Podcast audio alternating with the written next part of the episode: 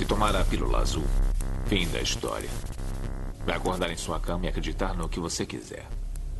Se tomar a pílula vermelha, fica no País das Maravilhas. E eu vou mostrar até onde vai a toca do coelho. Lembre-se, eu estou oferecendo a verdade, nada mais.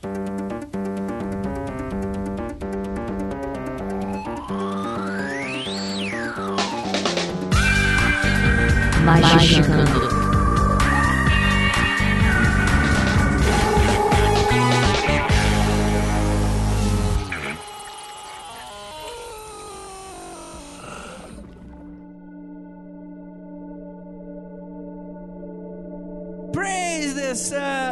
Magicante, está começando o Soldado Quinzenal de Capirotagem. E hoje, somente hoje, nós vamos falar dele. Afinal de contas, votei uma mula e agora ele me manda cagar dia sim, dia não. Olha no que deu, porque hoje a gente vai falar sobre animal no poder. Não, não, não, não, não. Errou, errou. Não, Quase. errou a preposição. Quase. O quê? Como assim? É animal de poder. Não Ah, vou. é? Não, não Você fez a pauta errada. né? Porra, estudei errado então. Fudeu. Pra me ajudar, temos aqui ele. Chamamos o animal pra comentar, Marcos Keller. Depois que mexeram na enguia, só rola ousadia no fundo do mar. Pra entender o animal de poder, ouçam Zé o Brito. Fica a dica. Temos aqui ela também, nossa bruxona, Juliana Pozlaco. Oi, gente. E temos ela aqui também, nossa queridíssima Manauara Livendrade. Oi, gente. Meu animal de poder, eu acho que não é vindo da Amazônia. Ele é vindo exclusivamente da minha imaginação. É um unicórnio cor-de-rosa que caga arco-íris. É Justo. aquele, é aquele do comercial do Scotty Potty. Porra, esse daí. Não, mas é esse daí ele caga sorvetinho. Delícia. E temos aqui também nosso queridíssimo, nosso Rasputin da versão bizarra paralela brasileira, Vinícius Ferreira. Achamos o animal Esse é de seu poder. animal de poder? Só veio o animal de poder dele hoje. Ele não veio. A Entendi. gente, tá, a gente tá bem na fazenda, né? Porque meu animal de poder é nesse caminho também. E esses palhaços que estão aqui, eles podem brincar, mas eles falam sério também. E eu vou descobrir se isso é verdade ou não até o final desse podcast. Temos duas horas aí de, de investigação. que hoje a gente vai falar sobre animais de poder. E vamos continuar sobre esse assunto logo depois dos recadinhos, porque a penumbra, ela tem um recado para você. Alixe-se. É agora.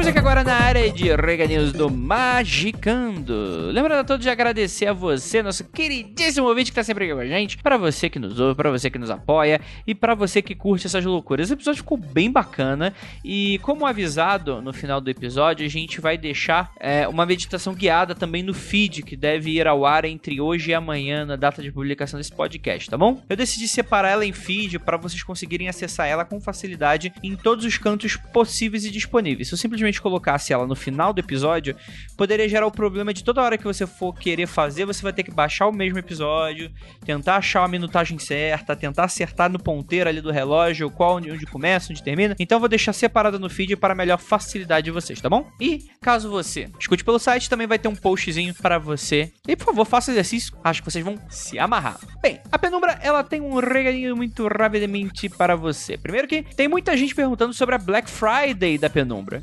Informação de primeira mão para o ouvinte do Magicando. A Black Friday da penumbra não vai ser Black Friday, vai ser uma Cyber Monday. Começa no sábado, depois da Black Friday, e vai até o final da segunda-feira. Não gaste seu dinheirinho com tudo pela metade do dobro na sexta-feira. Guarde para as promoções penumbrísticas. Não vai ser todo o site, mas as promoções serão de verdade. Aguarde. E para você que não sabe, tá dando mole, o Catarse do Liber Aba, a maior obra de Aleister Crowley, já está rolando e já passou da meta de 150%. Ou seja, virou pré-venda, meu querido. Com 10 dias a gente tem, cara, que bacana, que bacana. 150% da meta batida. É certeza que o projeto vai acontecer. E você pode aproveitar com condições especiais as recompensas exclusivas só durante a campanha. Depois não tem choro nem vela. Ah, Andrei, eu queria a moeda dos 40 servidores. Ah, Vinícius, eu queria.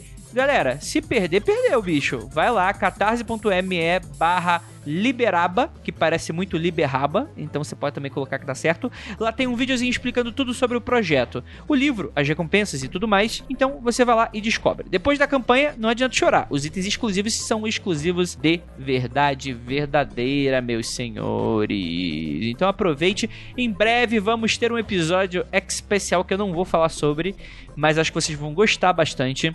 E sem mais delongas, para você que curte nosso trabalho e quer nos apoiar, você pode ir lá no apoia.se barra confidencial, no qual você apoia tanto o Mundo Freak quanto o Magicando, esses projetos irmãos que estão aqui. Com o mínimo de 5 reais você já começa a apoiar os dois projetos e eles já começam a ser bem, bem financiados. Assim. Lembrando a todos que você vai ganhar acesso a grupos secretos. A maioria das gravações que acontecem ao vivo, não todas, bem, bem lembrar, mas no final de contas o que conta é que você vai estar ajudando um projeto independente que precisa da sua ajuda. Então, bora lá falar sobre os animais, porque aqui a gente aprende a você conversar com os animais sem ser um animal. Então, bora lá!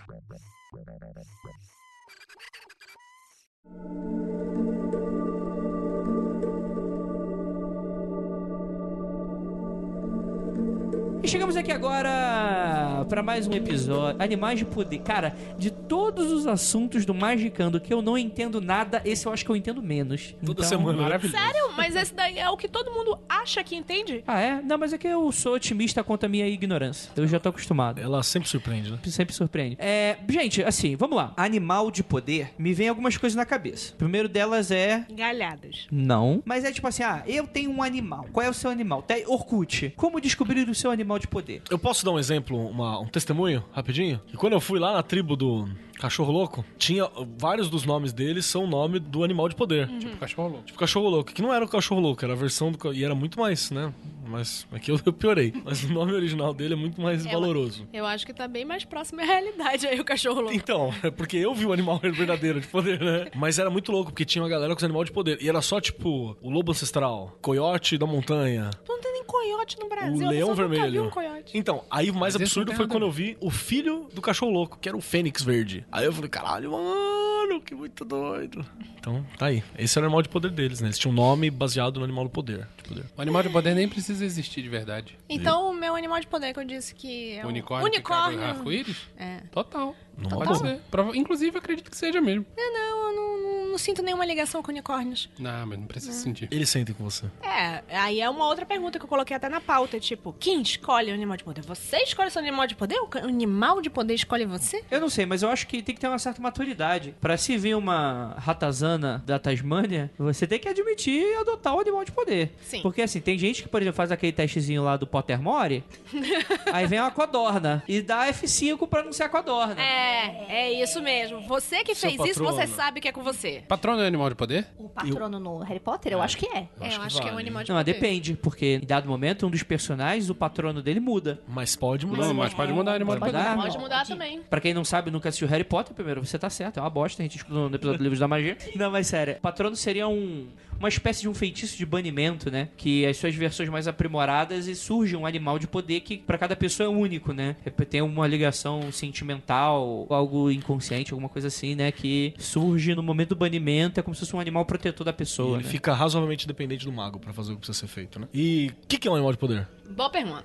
Responda, Vinícius. Eu vou responder então com base no Mircea Eliade, não com, não com base Quem na é? internet. Vamos lá. Boa. Esse livro é foda. O pessoal pergunta que livro nós recomendamos, que livro nós usamos. Recomende o livro aí. Mircea Eliade, não sei falar o nome dele porque ele é romeno. Apesar do nome ser Mircea, é um homem. é um- Não sei se ele vive ou se ele é um coroa, enfim. Em nossos corações. Ele vive em nossos corações. Mas é um cara antropólogo, varusólogo aí. E ele tem um livro foda chamado O Xamanismo e as Técnicas Arcaicas do Êxtase, que tá por uma fortuna no estante virtual. Então quem tem, tem. Quem não tem, não tem. Porém, Acho que o texto em francês você encontra na internet e joga no Google Translator. se você sabe francês, essa é a sua chance É, de brilhar. Esse, esse livro é do caralho mesmo. E esse cara faz uma investigação de várias práticas xamânicas ao redor do mundo. E o cara vai da Sibéria à América do Sul, passando pela Oceania, assim, é bem completo. E ele encontra semelhanças, né? É, ele encontra algumas coisas muito parecidas entre todos eles. E, de acordo com esse camarada, aí, eu tenho uma edição antiga, não anotei qual é. Mas quem tiver o livro pode olhar entre a página 107 e a 119, as partes relevantes em relação a isso. Ele diz que os xamãs, de forma ampla, é óbvio que existem diferenças e tal, mas isso aqui é uma coisa geral. Xamãs normalmente trabalham com três categorias de espírito. Uma pode ser classificado não com essas palavras, mas como deuses, que são criaturas mais elevadas. Tem espíritos familiares, que são espíritos que tomam conta da correria aí do dia a dia, e tem espíritos guardiões, guardiães, Nunca sei. O livro escreve Guardiães, mas é Guardiões da Galáxia, então não sei qual o plural certo. E esses sim são mais individuais e mais poderosos. Na nomenclatura etnológica que se usa, a forma correta de falar isso, sem ofender ninguém, é chamar de espíritos familiares, auxiliares e guardiães. São esses três nomes que normalmente se usam. O xamã normalmente trabalha com esses espíritos guardiões, guardiães,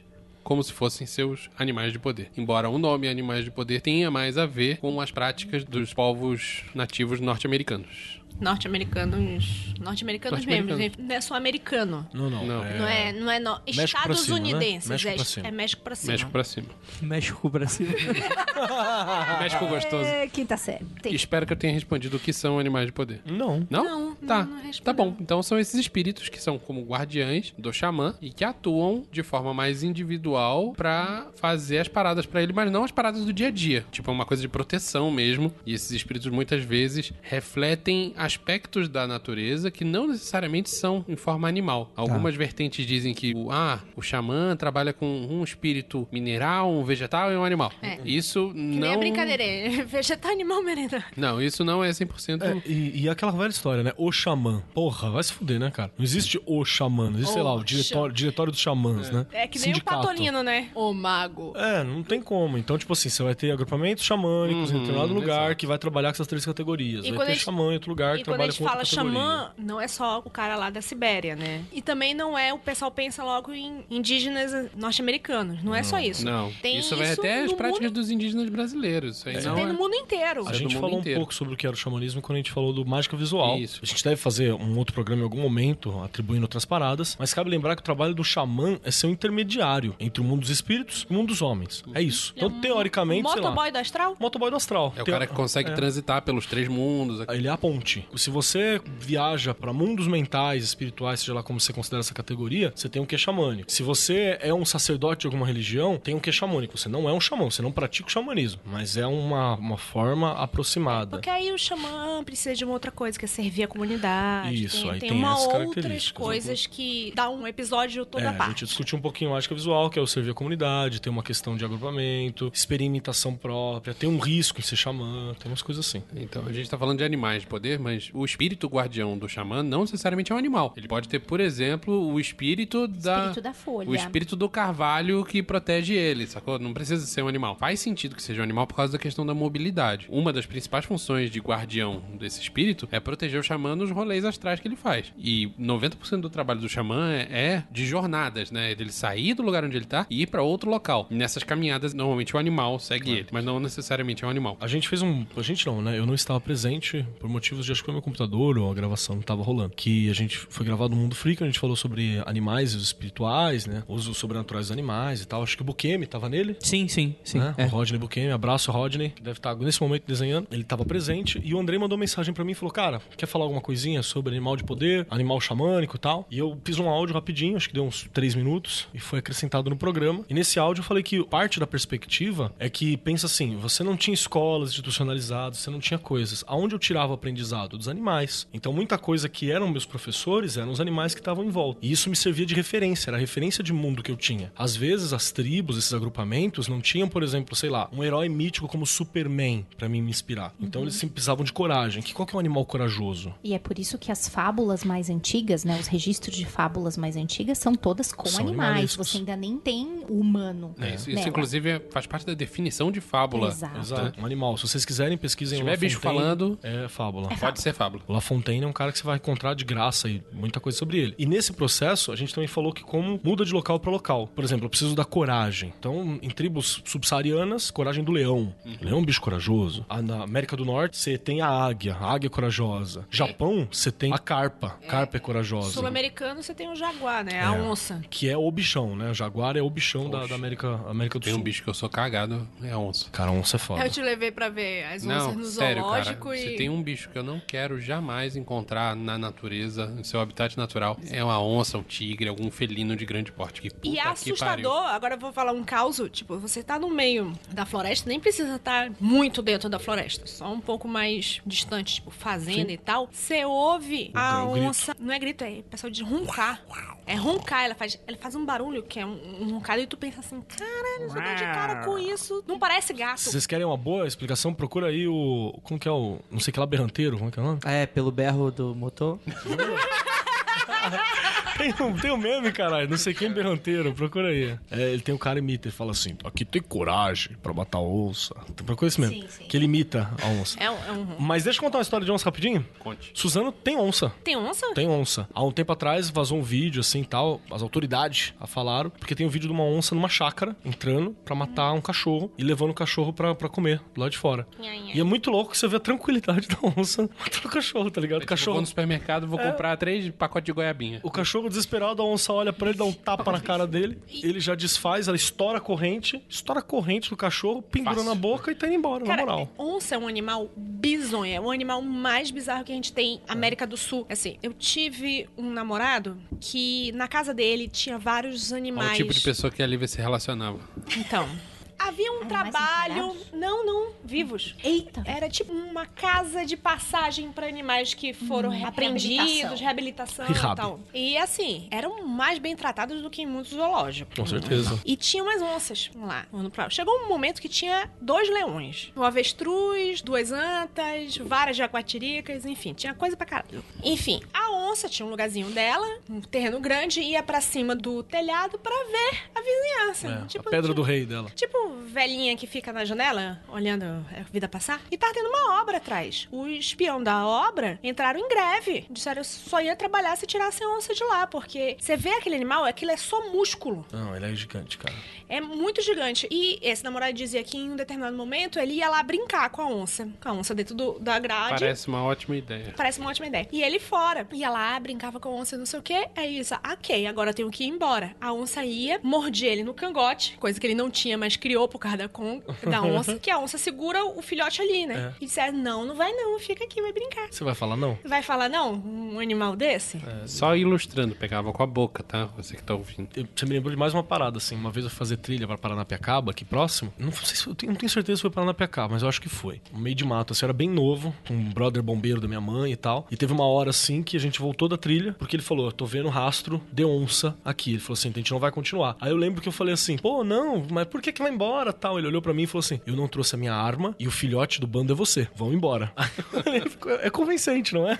É muito convincente. Eu devia você ter 14 não anos, precisa 13 anos. correr assim. mais do que a onça, você precisa correr mais do que seu amiguinho É, mais que o Keller, de 12 anos. Era só isso que você precisava fazer. Então, pra não ter que correr, teve isso. E a onça, ele é o pináculo, assim, da espiritualidade xamânica e o caralho a quatro de animal da América do Sul, né? Você vai encontrar em todas as vertentes Desde espirituais daqui. Azteca até Tupi, indi- No México ainda tribos mais ao sul também. Sim, você tem muito isso. E tem essa parada, então, da- do animal de poder ele ser um professor, né? E você tem todas aquelas práticas que a gente faz hoje com entidades em geral, na magia do caos, com entidades artificiais, inclusive, como servidores, é, personagens. é, Super-Homem, Batman, Mulher Maravilha. É, Você, você puxa a característica, você também puxava a característica desses determinados animais, E né? no mundo dos animais, essa entidade artificial pode ser uma fênix, um dragão, um basilisco, Sem problema nenhum. Um baseado. um baseado. É, deixa Nossa, eu. é meu, animal de, de. Meu animal de poder é um dragão fumando baseado. É isso? Você pode inventar esse negócio assim? Imagina que foda, porque ele dá a tragada, já deve queimar. Acabou. Ê, Bilbo, vem aqui. Ai, que fome. Imagina o dragão laricado. que derrota. Fazendo a dancinha do Snoop Dogg. Assim, com mãozinha. Gostaria de fazer uma pequena edição, porque o André também é cultura, né? E o que eu queria fazer de edição, na verdade, é uma coisa muito interessante que eu escutei falar, não sei se é verdade. Tem um anime que tem um animal de poder. Você subestima muito meus conhecimentos. Todo mundo sabe que não tem anime com animal de poder. Mentira, deve ter algum. Nem Shaman King? Chorar. Enfim, as constelações do Cavaleiro do Zodíaco. Não, mas o que eu quero falar é sério, assim. O ser humano, ele tem mais ou menos uns 100 mil anos de, de existência, né? Homo sapiens. O Homo sapiens sapiens, 10 mil pra cá, né? Que seria o homem moderno, né? O que nós somos hoje. Eu ouvi falar que, antigamente, os nossos antepassados eles tinham medo da natureza. Como eles não entendiam a natureza, eles tinham aquela coisa da dominância e da opressão da natureza sobre as pequenas sociedades primitivas que eram baseadas em caça e se modificar do local. Tanto que eles não ficavam em lugar só, eles se moviam. Então, se a natureza chegasse o inverno, acabasse um tipo de animal, acabasse algum tipo de, de recurso que eles não tinham, eles se mudavam porque eles não sabiam como lidar com aquilo. É dito que é aí que começa as primeiras religiões primitivas relacionadas aos animais. Que você tinha a imagem do animal como sendo essa coisa espiritual em que a pessoa pensa, beleza, eu preciso desenhar aqui na minha caverna um mamute ou um tigre dente de sabre, porque isso vai garantir pra mim que eu tô orando, na verdade, pro Deus dente de sabre para que ele consiga dar pra gente. Em dado momento, a gente foi evoluindo e a gente começou a fazer o quê? A gente começou a dominar a natureza. Então a gente começou, graças à tecnologia, né? Então a gente começou a plantar. Isso garantiu com que fizéssemos cidades, nos organizássemos como população de maneira mais eficiente. E aí os nossos deuses, eles foram se antropomorfizando. Então eles deixaram de ser animais para serem pessoas, né? No meio desse caminho a gente tem o Egito. Sim, por exemplo. Tava no meio do caminho. Dá pra exatamente. ver bem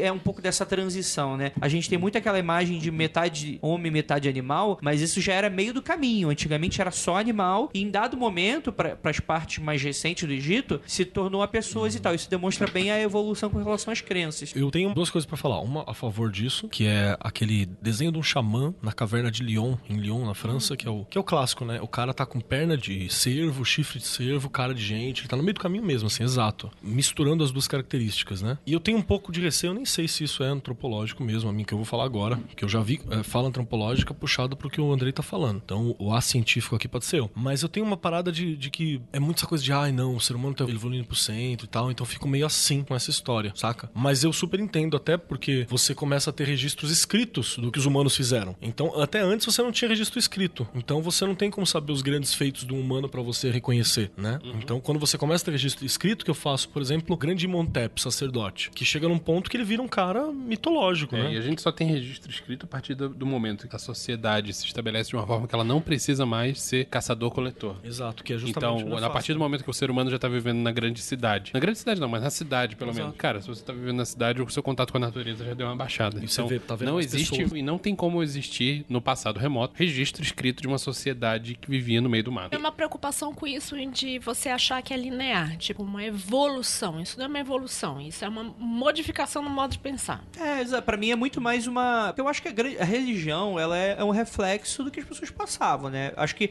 a Bíblia reflete muito que as pessoas eram um povo do deserto. Você não pode descontextualizar Total. a Bíblia disso. E eu acho que faz muito parte muito mais disso do que essa coisa de uma evolução, né? Pra mim não. Pra mim é as nossas dificuldades refletem o nosso lado espiritual e o contrário também, né? O maior exemplo disso, acho que você puxou Bíblia, é aquela velha história que de vez em quando eu falo aqui: ah, a menstruação é suja, a menstruação é suja e tal. Mano, falavam no meio do deserto que a menstruação é suja, porque tinha areia em todo lugar. Agora calcula na menstruação, você tá aquele areia colada em tudo quanto é canto. Sem OB? Sem absorvente, sem porra nenhuma, com pouca água pra gastar, banha uma vez por semana. Você tá fudido. Então o que, que você fala? Eu não quero transar com areia entrando dentro de mim e me fodendo. Então você fala que não dá pra mulher naquele momento que é sujo. Podia ter escolhido a melhor palavra? Podia falar que é sagrado e não pode tocar? Podia, mas era uma cidade patriarcal. A mesma coisa pros caras. Os homens tinham um problema porque no meio do deserto o cara não conseguia manter o pinto limpo pra puxar a pelinha e limpar aquela porra direito. Então o que você faz? Arranca essa porra dessa pele fora Pra facilitar a limpeza, facilitar a higiene. E aí pra ninguém reclamar, não é porque eu tô falando que é melhor. Quem foi que falou isso? Foi Jeová. Jeová tá preocupado com o teu pau e com a tua buceta. Então vai lá, faz essa porra. Aí você te colocava isso. O que é um reflexo cultural. É bizarro o que a gente tá fazendo hoje. Com todo respeito aos judeus aí, a nós. É mesmo que o rito do Mircea Eliade, né? Que eu refaço pra ressignificar, né? É, que hoje tem muito mais a ver com identidade Exato. do que, né? Do que a prática Exato. da parada, né? O Andrei levantou um ponto interessante que é no passado a gente tinha medo da natureza. O Mercedes Eliade coloca isso de uma forma que eu acho curiosa, que assim como nas culturas hebraica, como é que é? Que fala? Judaico-cristãs, né? Uhum.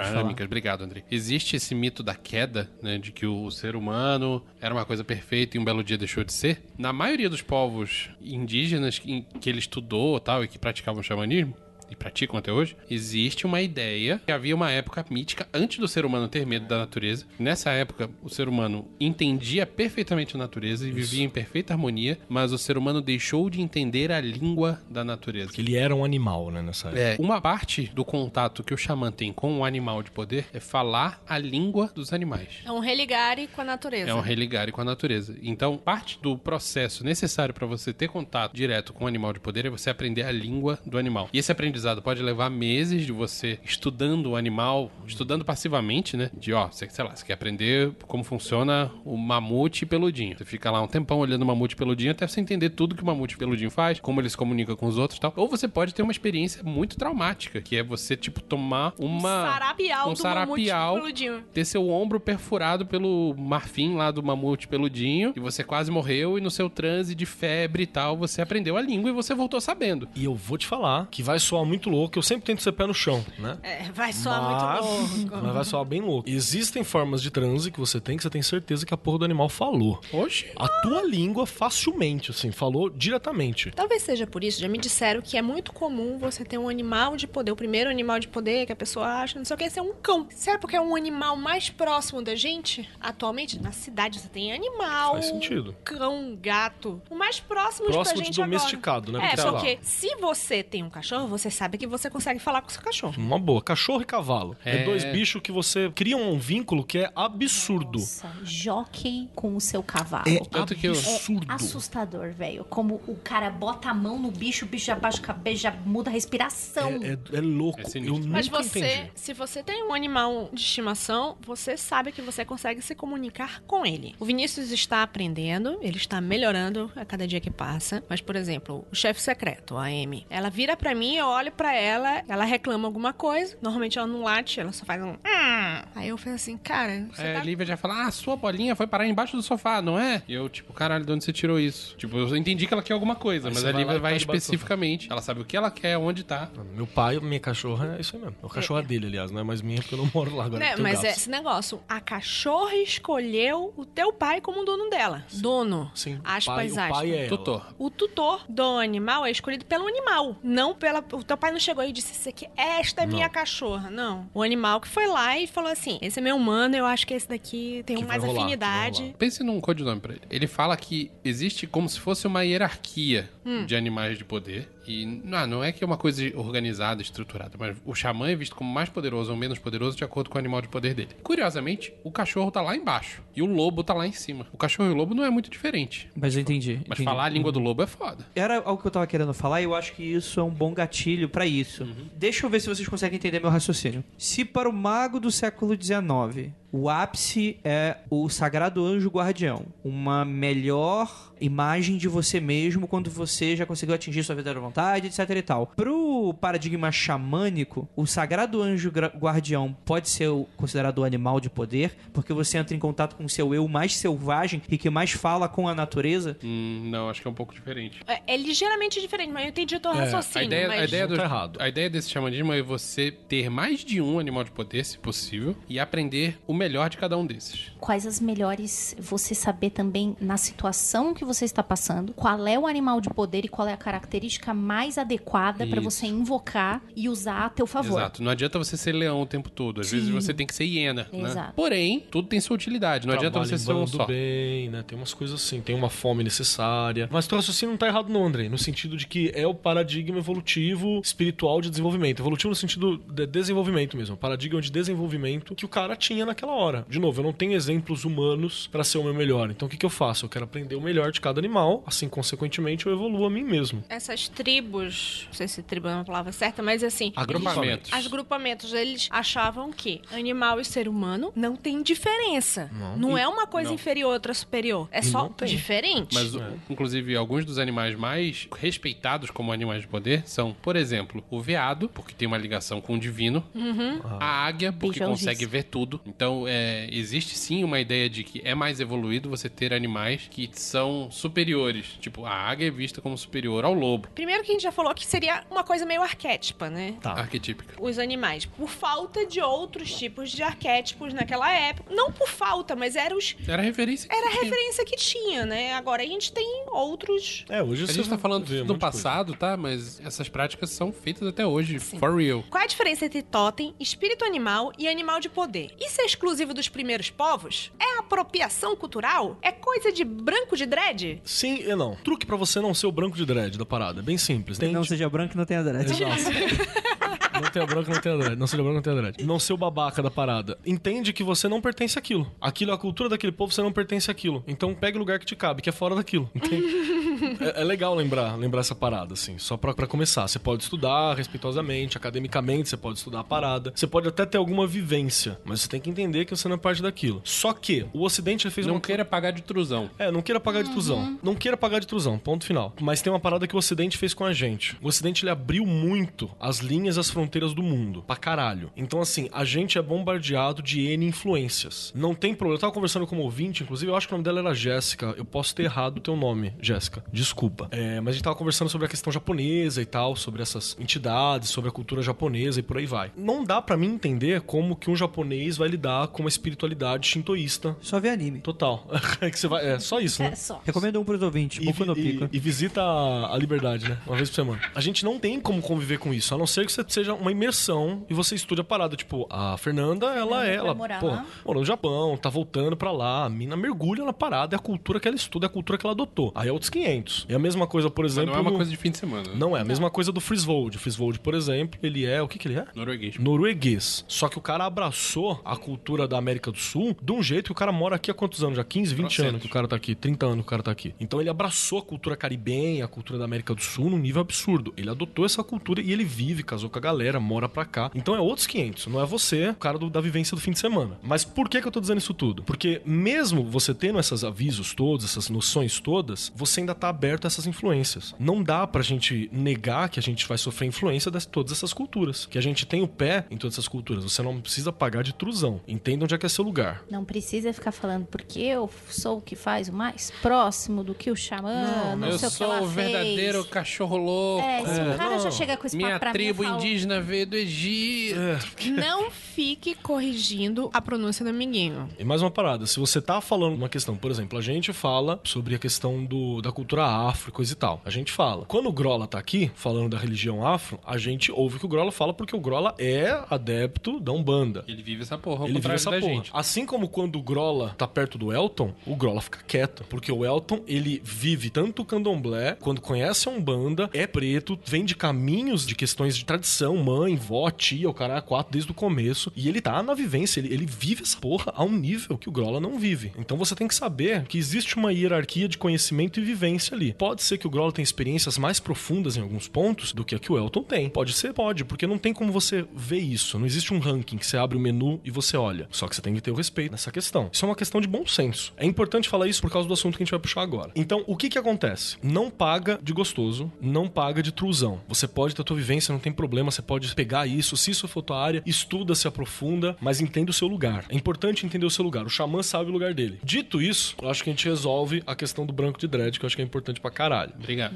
A outra questão agora, sobre totem. Você tem, então, o espírito animal, que ele é particular do xamã, do, de todo mundo, provavelmente. Todo mundo tem alguma relação com isso. Se você for atrás, você desenvolve. Você tem uma ligação, isso faz... Dependendo da linha que você pensa, faz parte do desenvolvimento cerebral seu, inclusive, essa ligação animal. Então você tá lá. Esse, ele é individual. Não necessariamente vai ser o mesmo do outro, o mesmo do outro. Ele tá ali relacionado às suas necessidades e às suas potencialidades. E ele vai falar muito sobre você. Vê a proximidade. Se você sonha com o animal, se você sente uma proximidade com o animal, tenta entender por quê. Não tá ali à toa. Não é só pra você jogar no jogo do bicho, não. É, não, não. Você entende por quê? O que, que você tira? Qual a semelhança que você acha? Que aprendizado que você puxa daquilo, né? Não tá ali à toa. A outra é o que é o spirit animal, né? O espírito animal no sentido não do animal de poder. O, o- Eu achei muita coisa falando assim, que o problema da palavra espírito animal é que foi cunhada por brancos Sim. tentando entender comunidades indígenas do mundo inteiro. É meio que depreciativo ou, tipo assim, popularizada demais. Parece coisa de branco da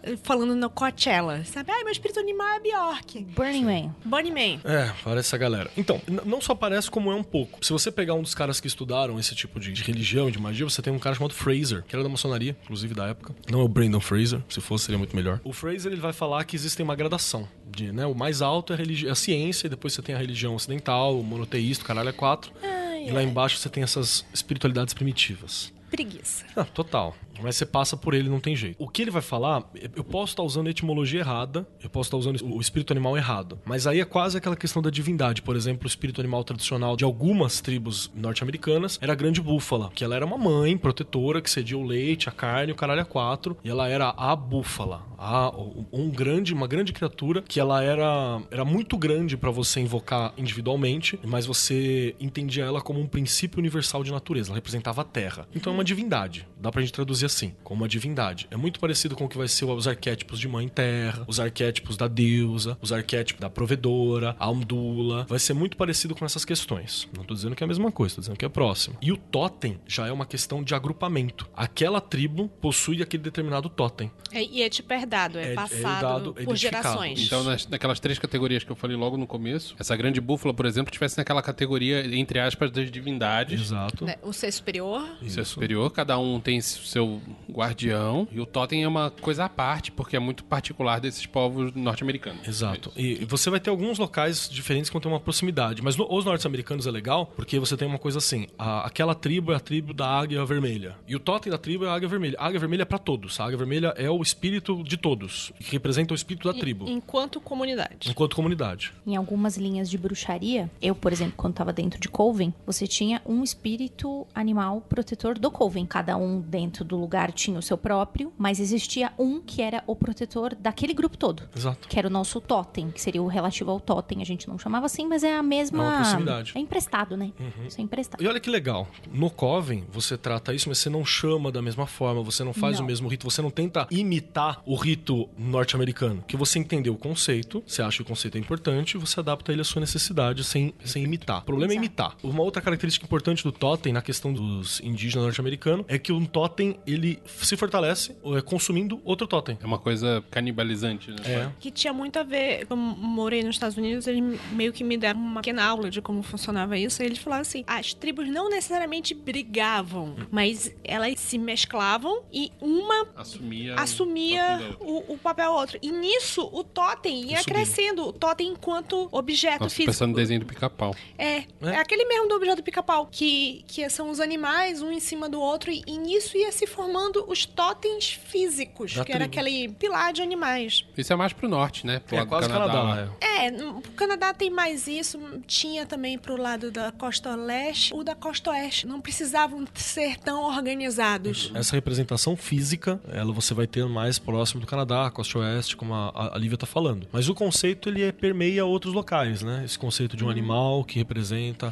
É, na África tem, Sim. sul-americanos tem. Aí deixa essa dica aqui falando assim: se você está participando de alguma forma de xamanismo, o uso de animal de poder, a expressão animal de poder é mais livre de qualquer tipo de preconceito. Você não está usando totem, que tem mais a ver com o pessoal indígenas norte-americanos. Você não está usando espírito animal, que tem mais a ver com o branco de meme. dread participante do Burning Man. E é legal esse meme, porque esse meme justamente fala, quando eu falo assim, ah, Beyoncé é meu spirit animal. Eu tô falando porque ela me representa, ela está Uhum. me identificando e eu me identifico com pessoas que se identificam com ela nessa situação. Então tá sendo usado da maneira correta pra fazer uma Sim, piada, né? Pra fazer uma piada. É, não é espiritualmente utilizado. Que tem aquela história da minha irmã, né? Uhum. Aí lá vai mais um caos. Minha irmã indo tomar ayahuasca, querendo descobrir qual era, não seu animal de poder, mas ela querendo descobrir a deusa interior dela. E ela tava muito tipo assim, eu não posso zoar, apesar de ela não É muito cético. ser bastante cética e não acreditar muito na linha daquele pessoal que tava dando o ayahuasca lá, ela disse assim, ó, quer respeito, eu estou no templo deles, respeito, respeito, tomara que eu não fique louca e zoe o barraco aqui. Então ela tava preocupada com isso, respeito, respeito, respeito. Aí tomou um negocinho lá, disse que não era muito ruim, aí começou a ver as coisas, ela disse, eu preciso ver minha deusa interior, qual será minha deusa interior, qual será minha deusa interior. Aí ela disse que começou, de repente ela tava no clipe da Bjork e descobriu que a deusa interior dela era a Bjork. Eu acho que é uma boa deusa. Olha,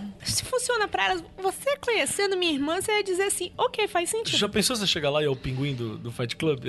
Slime! Então, isso é uma puta cena de- da pessoa encontrando o seu animal de poder através de meditação e não sendo o que o cara esperava. Exato. Tipo assim, você não tem uma fênix verde. O cara tinha um pinguim. Dica furada. De acordo com a Lívia, é furada. Em primeiro lugar, identifique o animal que o guia. Este é, normalmente, coincidente com seu animal preferido. Se não, é capaz de eleger um animal preferido. Responda as seguintes questões. Você costuma sonhar com algum animal? Qual é o animal que mais você simpatiza desde pequeno? Quando era criança, qual era seu boneco gostava preferido de nos pôneis desenhos animados? coloridos. O que, que você tá ligado? E é isso, cara. Eu acho assim. bosta, dica. Eu acho bosta. Eu achei legal, cara. Tem roupa ou caneca de algum animal? Isso é bosta.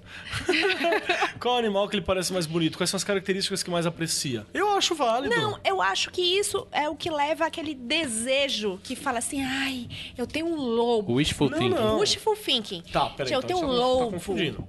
Eu não acho isso importante pra você descobrir o seu animal de poder. Ué, Eu acho que ele é importante pra você sentir uma aproximação com o conceito. Se você fizer a meditação, você vê outra coisa, aí é outros 500. É, não é assim. Você faz o teste do BuzzFeed e fala, é um gato. E normalmente você vai ver o oposto, que é tipo assim: primeiro você vai descobrir um do seu animal de poder, depois você vai perceber na sua vida várias relações com aquela criatura, mas é pós. Não é incomum você falar assim: ah, meu animal de poder é tal. Aí eu paro pro olhar e falo: nossa, realmente, naquela época eu tinha isso. Eu vejo isso passado, um animal que pode ter sido. Porém, Juliana, você falou do Fusion. É assim É, que fala, ia amiga? começar a falar. Eu não sei. Se fosse pra pensar como eles falavam, seria Fylgia, a mas... gente chama o Björn que pra, chamar o pra Björn. falar pra gente Beijo, como fala. Bjorn. Bjorn, seu bonitinho.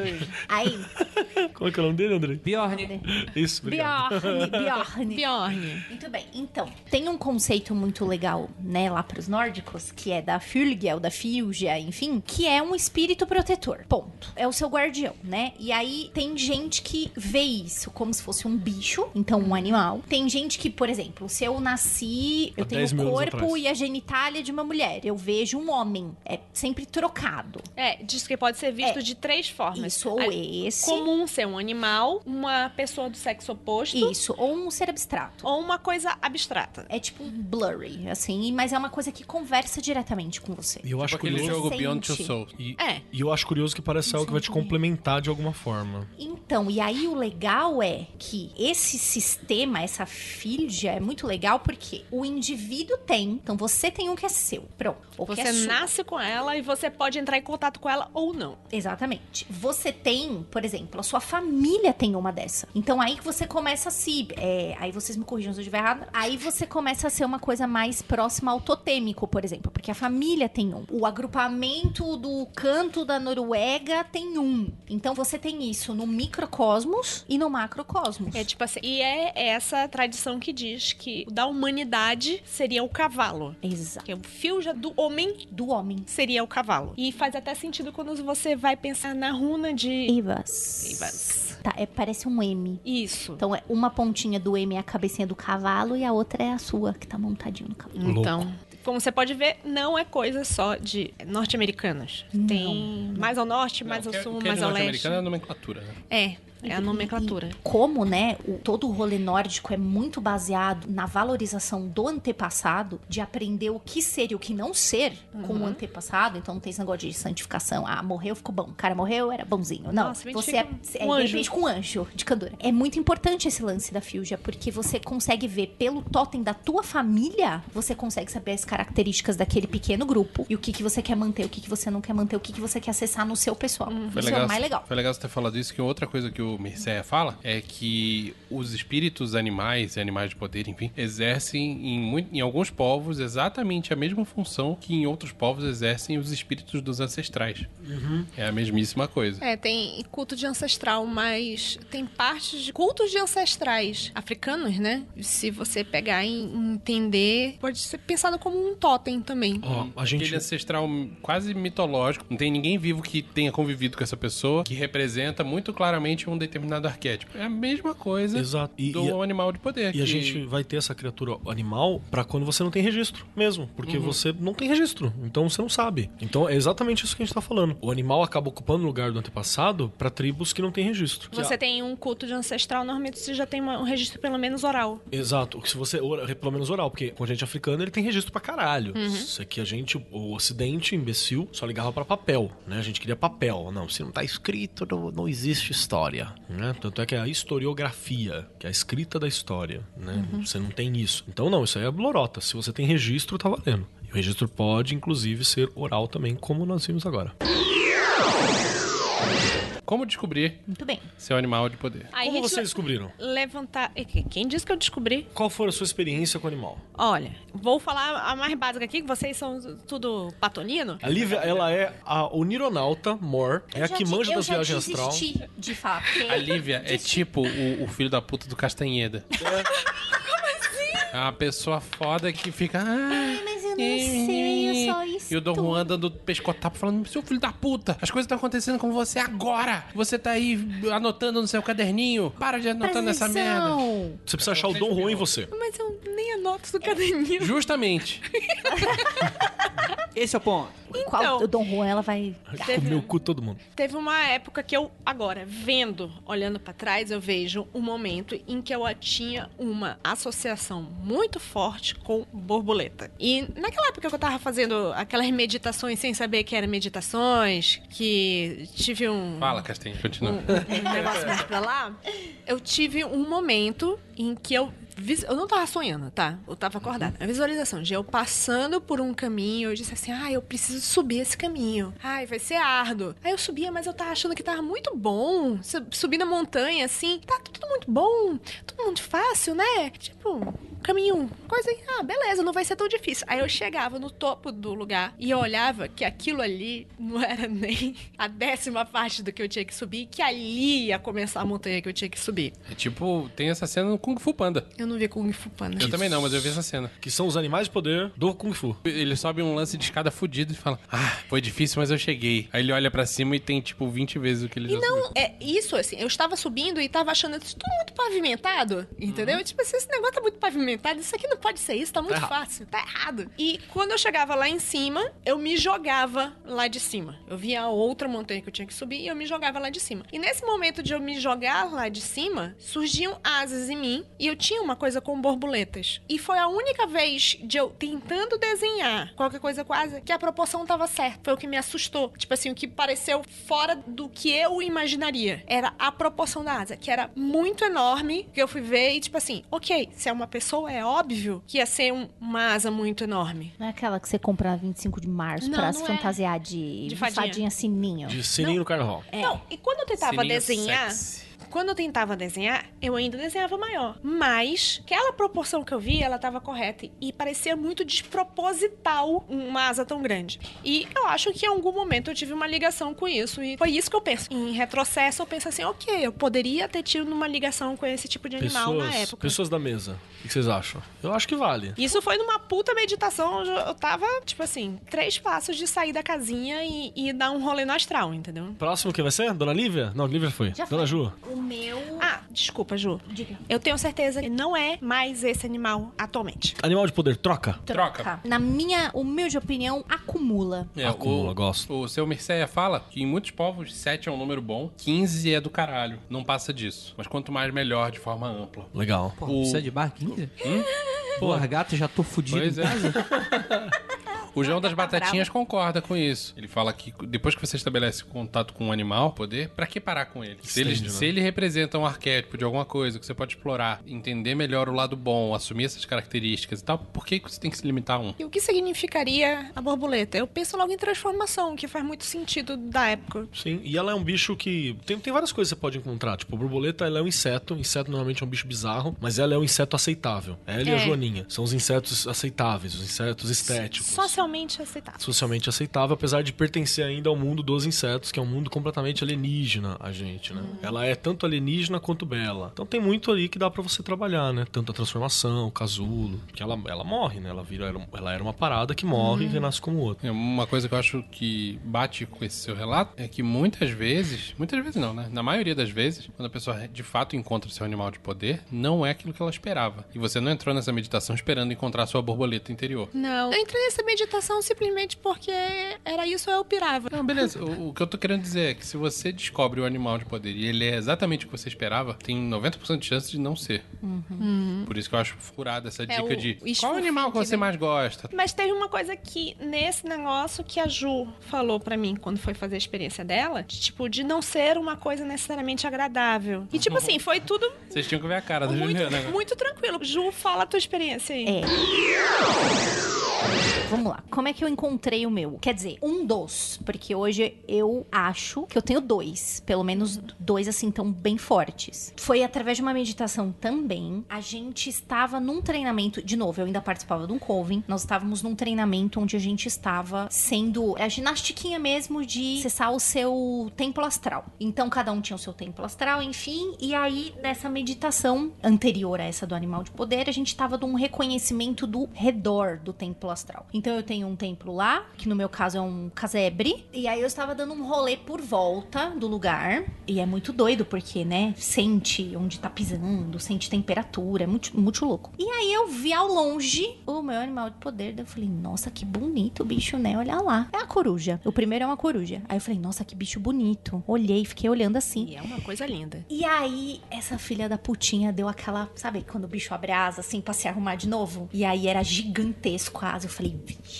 E aí essa porra saiu voando na minha direção. E lá veio o bicho. E aí eu falei. Ó o "Na- bicho vindo. Não, eu só falei, fudeu. Não dá pra eu fugir, porque eu não explorei tudo. Eu não sei o que, que tem aqui em volta. Eu não- vou fugir. E eu fiquei paralisada. E esta porra veio ao meu encontro. E ela entrou no meu peito. Aí, como é que eu vou descrever? Cara, se alguém já viu um pássaro se debatendo, é a coisa mais aflitiva do mundo. Agora você imagina uma coruja desse tamanho Pra se tá vendo, debatendo. uns 30 é, centímetros de altura. Obrigada, amigo. Se debatendo dentro do seu peito. A impressão que dava era que ela queria se arrumar lá dentro ou arrumar um espaço. Ela estava fazendo esse espaço na porrada. E eu estava sentindo tudo. Tinha um bicho aqui e aquele barulho de asa. E eu só. Eu quero que isso acabe logo. Eu não quero mais ficar nisso. Eu quero que essa porra. E aí parou. E aí, quando eu olhei pra baixo, tinha uma outra cor aqui. Era uma outra coisa. Era uma coisa meio azulada, meio esverdeada, enfim. Eu olhei. Essa bagaça tá dentro de mim. E agora? Como é sai? Como é que tira? Eu vou cagar o bicho? Como é que sai?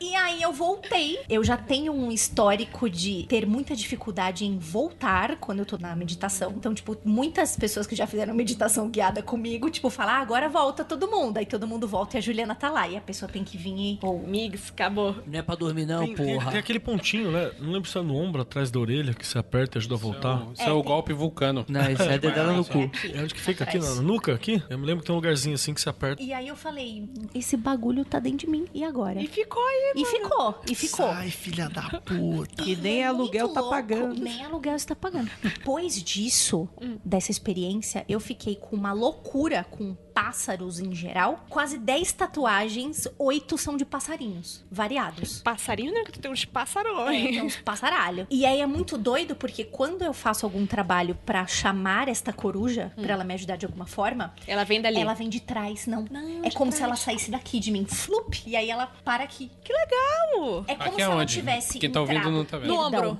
É como Sai. se ela tivesse entrado pelo meu plexo frontal e ela saísse pelo meu plexo dorsal. E aí ela sai, blau, aqui. É entrada e Aqui é saída. Entra no, No ombro. ombro. E aí ela no ombro. E é uma coisa que me machuca toda vez, porque, mano, é uma garra.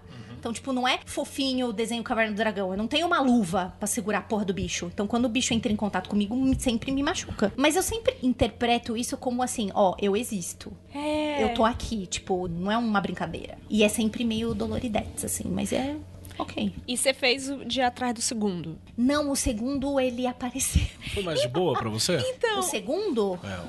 Porque eu tive experiência mais de boa, assim, também. o segundo ele fica mais de longe. Ele não fica tão perto. Mas é uma coisa que, por exemplo, eu sou uma pessoa muito aterrada. Eu preciso de uma coisa ar, né? Eu acho que faz sentido ter uma coruja. Sempre pra mim fez muito sentido. Sei. Porque a coruja me ajuda a enxergar as coisas do alto, né? Então, tipo, eu consigo, eu tô muito, ai, eu não vou conseguir conseguir e ela tá aqui em cima, tipo, mano, relaxa, É, que olha tô aqui em vendo. volta. E ela é uma a ave de rapina. né? A É levitadora. É, é, Não, é uma ave de rapina, visão perfeita, Sim. caçadora. Tem uma coisa que eu achei que eu coloquei na pauta que eu, eu tenho que falar antes do próximo, que é falar assim. Se você se conectar com a entidade animal enquanto medita ou realiza uma viagem astral, esse pode ser seu animal de poder. Exato. Tipo, que tem animais de poder que são mais tímidos, como você disse, que ficam mais distante e tal, mais de longe e tal. Mas esse animal pode estar apenas curioso do que você tá fazendo. Aí você pensa que seu animal de poder é um pombo, não, um pombo tá lá só zoando, só olhando. Só porque- esperando alguém passar embaixo pra dar uma cagada. É, Não é? uma cagada astral. Eu vou dar um exemplo legal, porque tem uma meditação, talvez até faça essa. Você tem que ter mais ou menos um local, você imagina o local, né? O local você vai bolando na tua cabeça e você vê vários animais ali e você tem que ver qual animal que dá atenção pra você, porque tem vários que vão cagar e andar, né? Olha assim, esse arrombado achando que é o patolino. É, quem é esse idiota aí no meio? E eles vão mesmo. Patolino pode ser um animal de poder. Então, aí você vai ter que me dar li- licença, porque um dos meus animais de poder é um pato. Perfeito, cara.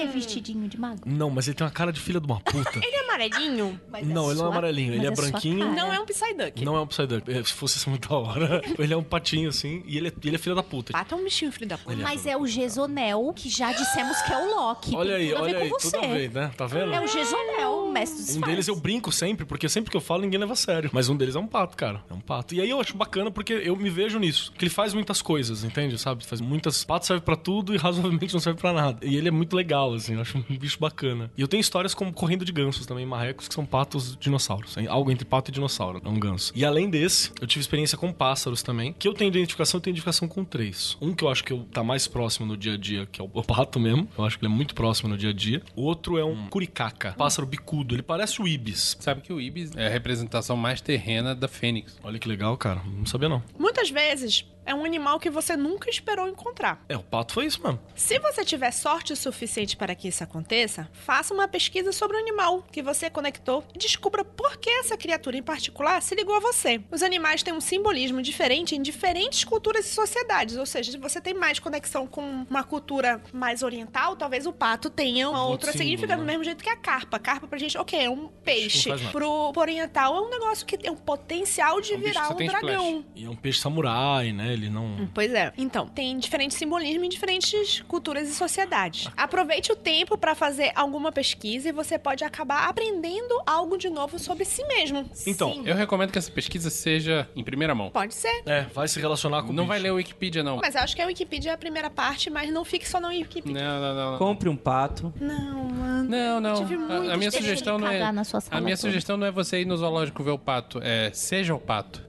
Mas para isso você tem que ir primeiro no Não, zoológico, não precisa. tem que ir não sei o quê, e depois de você não precisa. o pato. Não precisa. Se você recebeu esse contato do pato querendo entrar em contato com você, vai lá, seja o pato. Pode ser. Você será o pato. Faz a camiseta. Bide pato. Não chama de espírito animal à toa. Existe uma inteligência aí. Você não precisa de embasamento intelectual e conhecimento estruturado Qual pra era o isso. nome do outro? Carcará, né? Carcará não. Não. Cracatá, cacacá, não. Não, Cara, você é da falou hora. curirica. Curi- cu- Curirica. É, Curirica. Curicaca. Curicá. Curirica Curicaca. é outra coisa. É outra coisa. A história do Curicaca foi muito louca, porque eu vi ele no Templo Astral. Tava no Templo Astral, meu Templo Astral tem uma árvore gigante e tem uma coisa que tem uma cara meio de templo, sei lá, bizarro, aberto. Tem algo de oriental, mas não é necessariamente oriental. E ele tava, tipo, nas, parado em cima do, do altarzinho, assim, que tem uma, uma estátua que sempre muda. Tem uma estátua que às vezes é Shiva, às vezes é outra entidade, ela sempre muda a estátua principal nesse templo que tem lá. E ele tava parado do lado lá. da estátua. Não, de pé, assim, olhando e tal. Meio que eu dei uma olhada, ele deu uma olhada também. Aí rolou uma parada e eu acompanhei ele pra um, pra um negócio. Foi a primeira vez que eu dei um voo no Templo Astral. E aí com ele eu consegui acessar outras paradas que eu nunca tinha acessado. Então, bem bacana. Curicaca aí. Fora ele, tem o pato, que tá sempre passeando pelo Templo Astral. É muito louco. Você,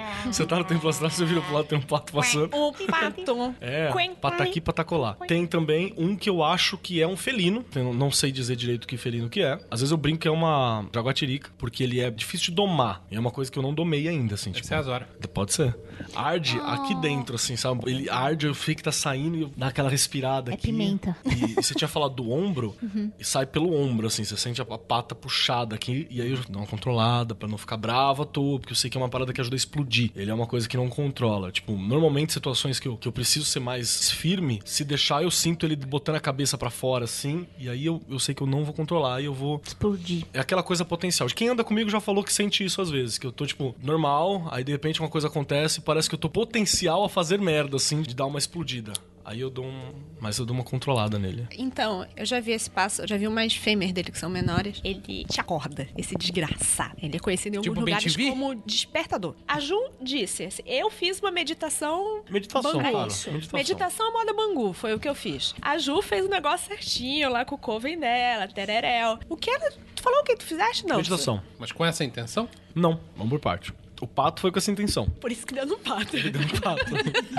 que é o que eu mais gosto, inclusive, pra falar real. Pato foi com intenção. O Ibis não foi com essa intenção. E o outro, ele vai pra fora em momentos que não deve. Também é bem comum isso. É o Márcio Kleber. É o Márcio Kleber. É o Márcio Kleber. E foi muito bom. Sabe que foi muito bom pra ajudar a controlar mesmo? Assim, tipo, ele é um sinal de uma coisa que eu falo, não, não, aqui eu vou passar o, o ponto. Porque a galera não me conhece, a galera fala assim, não, o Marcos, o Keller é super de boa e tal. Mas, gente, Mas vamos lembrar que o o Keller ponto. já fez parte de manifestações. Não, lá. não, esse foi o primo dele. Ah, não, foi o Márcio Kleber. é, eu passo do ponto às vezes. Talvez esse felino não seja o teu animal de poder, seja um animal de poder do, Do Márcio Márcio Kleber. Kleber. Como que eu descobri meu animal? Primeiro que eu tenho dois. Um é mais antigo, o outro é bem recente. É esse que tu ainda nem contou pra mim. Então, vamos lá. Primeiro, como que eu descobri? Sem querer. O segundo, como que eu descobri? Sem querer também. Mas, o primeiro foi o seguinte: eu posso ou não ter consumido alguma coisa e com algum objetivo. Depois do objetivo realizado, Sobrou aquela onda. sobrou aquela onda que ia durar mais umas 4 horas. Vou curtir, né? Aproveitei e vou, vou dar um rolê. Aí eu rolei pra um lado, rolei pro outro, tal, tudo muito legal, tudo muito colorido. Chega um determinado momento que, plá, tem alguma coisa errada, tem um bicho esquisito aqui, só tô ouvindo barulho. Do nada, uma dor. Em volta. O bicho em volta. Em volta, espreitando. É, porra, essa merda do felino. Puta que pariu. Não, mas não era fuder. felino, não. O meu é essa merda aí. É mais legal ainda. Presta eu atenção. estava, quando Presta eu fui atenção. ver, eu estava sendo devorado por um urso. E eu era devorado e eu voltava ao normal e eu era devorado de novo e aquilo não acabava. E eu falei, quer saber? Bad vibe, tô fora. Vou virar a página. Flup. Virei a página, fui pra outro lugar, deixei o urso lá na puta que pariu. Esse negócio de você ser devorado pelo animal é muito comum, né? É, coisas comuns. É Você se transformar no animal, como foi o caso da Lívia, o animal entrar dentro de você, como foi o caso da Juliana, e o animal engolir você, que foi o meu caso. Então, beleza, descobri esse e fez muito sentido pra mim na ocasião, tá? O pato tentou te comer, Kelly? Dele. Gostaria de vê-lo tentar.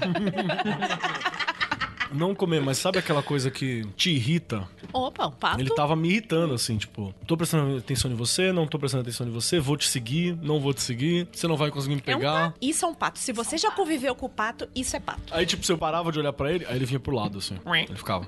Não, ele, ele, ele quase não faz barulho, isso que é desgraçado ainda. Aí eu olho pra ele e ele vira. Pato tem, Esnoba. um pato tem um olhar, quando ele olha pra ti, que é que nem de gato. Ele tá te julgando o tempo todo, desgraçado do pato. É o olhar de um dinossauro, cara. Tenho Ele, certeza ele- se lembra. Aves são dinossauros. Então, patos e pombos se lembram de quando os antepassados deles costumavam comer os seus antepassados. E eles não perdoam isso. Tá aí a Irene que não deixa a gente mentir, né? Cagam em você. E o segundo? O segundo, eu não me sinto confortável pra dizer qual ainda, que é o seguinte, eu posso ou não ter consumido alguma substância que não foi a mesma que eu posso ou não ter consumido da primeira vez. Mas esse- nesse caso já era legal. Ah, já era Não, em diferente? todos os casos foi legal. Podia ser, podia ser Curti bastante.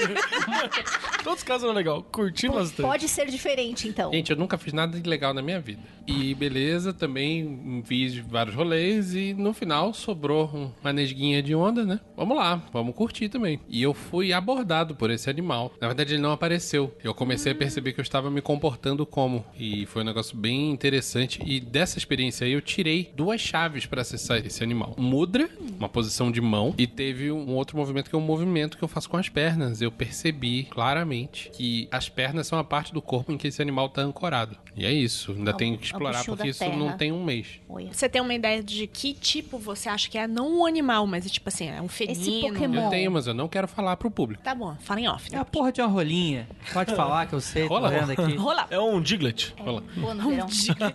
Merda. Você Um sabe. Pikachu. E é isso. Em ambas as ocasiões eu não quis procurar ativamente. Não era o seu objetivo. Não. Você tava lá, não tava passando nenhum jogo. Não tava passando nenhum jogo. Aí você, ok, vamos lá. É. Vamos dar um rolezinho. Você foi dar um rolezinho e Isso. deu de cara. Rolezinho astral, Inclusive é E interessante que esse segundo animal me parece uma excelente coisa pra eu trabalhar mais no atual momento de vida. É, não aparece à toa, né? Uhum. Tem algum problema em revelar para outras pessoas o seu animal de poder? Eu acho que não, mas eu não, não tenho certeza ainda do segundo, então não vou falar. É muito, Ó, muito, muito recente, né? Eu acho que você, quando você revela seu animal de poder pra alguém, se é uma pessoa que tem uma capacidade de entender, de compreender e tal, ela vai entender coisas sobre você. Exato. É o quanto você quer se expor. Meditação, meditação, meditação, Meditação e acaso. todo mundo meditação. Eu não foi Você meditação. perguntou pra mim como é o animal de poder? Então, só que fala. Mas não Você fez o meditação, seu não. testinho do BuzzFeed? Não. Você Então, tem algum desconfiança? aproveita e, fe- e faz aí. Beleza. Certeza, certeza que do André vai ser um Digimon. Tu não me ofenda não, hein? Não me tire de tempo, vice. Vamos Manda todos aí. fazer. Procura Vamos aí. fazer ao vivo, Onde gente. que é? Vamos lá. Você se considera Considera uma, uma pessoa, pessoa confiante? Eu não considero não, mas Não. tudo Não. bem. Você diria que você é capaz de qualquer coisa para ajudar um amigo? Várias vezes. Mais do Não. que eu queria, inclusive. Ah, mas não, depende do amigo e não é qualquer coisa. É, tem um depende aqui. É, tem um depende. Você é uma pessoa que gosta mais de ficar, Ficar em em casa, ou sair de casa? Ficar em Ficar em casa. casa. Qual a característica que mais combina com você? Preguiça, É impaciência, timidez, Assim, convencido. impaciência. Impaciência ou preguiça? Acho que preguiça. Nossa, dessas aqui eu não sei, mano. Você é uma pessoa divertida, simpática, leal, forte ou inteligente? Nenhuma das acima. que que Nenhuma posso das escolher outra acima. coisa? Vou Eu botar sei. inteligente. Eu vou colocar divertida. Fiz o teste QI e deu acima da média. Não sei. Escolha uma cor. Eu vou falar, é o que as Preto. pessoas falam de mim. Você, Você já já passou passou muita dificuldade na dificuldade vida? na vida? Porra, meu. Sei lá, né? White people problem, mas. Ai, cara, eu não aguento mais, velho. Leopardo. Ai, a minha Ai, deu sim. Pantera, eu sou Inês Brasil. Rau! Pantera Ih, rapaz, nós somos Inês. Brasil. Você escolheu outra cor. Você Pode é ser. Qual que é o teu? Qual é o seu, André? Sou dragão de Komodo. Olha, eu falei do dragão Gente. Ah, o dragão de O. Komodo é Andrei foda. deu um dragão de Komodo. Eu sempre gostei de dragão é o de bicho Komodo na mais infância. venenoso. Panterona. Ma- Exatamente, igual eu, venenosa que sou. Eu sempre gostei de dragão de Komodo, mas é porque ele é o bicho mais parecido com o dinossauro que a gente tem. Eu sempre Porque ele é o único dragão. E eu nem sou muito fã de Pantera, acho as músicas meio tudo igual, assim. O Vinícius, o Keller e a Ju tiraram Pantera. Aí os, os discordianos foram o Andrei, que tirou o dragão de Melhor Komodo. animal. Provado. E eu tirei um- uma onça. O dragão de Komodo, um ele é tão filha da puta. Ele não tem veneno. Mas ele mata os outros de veneno. É as desgraças da A pele, desgraça né? Da não, boca, é né? a boca morde. nele. A boca tem Ele uma colônia de morde bactéria. Sai de perto. E sai de perto e fica seguindo a vítima de longe, esperando cair Olha lá, duro. lá, lá, lá, tá morrendo, olha lá, lá, lá. Olha lá, perdeu o braço, olha lá, caiu, Até caiu. porque ele não consegue correr, né? É bem de É igual a gatichona, né, cara? Tem filme do James Bond contra o dragão de Komodo. Olha lá, olha lá. Saber. Tá ficando com o dedinho roxo, olha lá, olha lá. Esse cheiro, ó. Cu podre.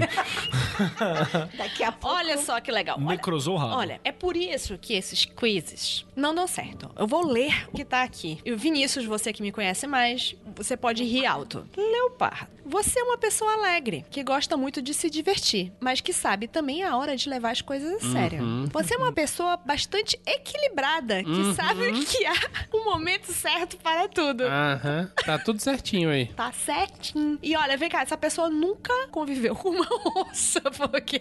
É exatamente assim que uma onça não se comporta, né? Como é que eu faço pra achar o meu animal de poder? Escuta a meditação guiada que o Keller vai fazer. Porra, Vai mas aí eu não vou poder fazer hoje. Mas você vai poder Mas não é fazer fácil até o assim, fim de Andrei. semana. Mas Oi? vamos lá. Pra fazer for real, não é tão molezinho assim. É, se você tiver já feito os trampos do piruleta que a gente tem, você já come- deve ter começado a construção de templo astral. Acho que essa altura do campeonato o Grau já Já comprei o tijolo. Cimento, comprei. saco roxo, já tá tudo lá em casa. Andrei já fez até uma conta na Leroy Astral. Pô, tô pagando IPTU já nessa merda já, cara. O governo é foda. Então, a meditação que você tem que fazer, se você já tem domínio de tempo astral, de viagens astrais e diferente, você pode também pegar aquele símbolo da.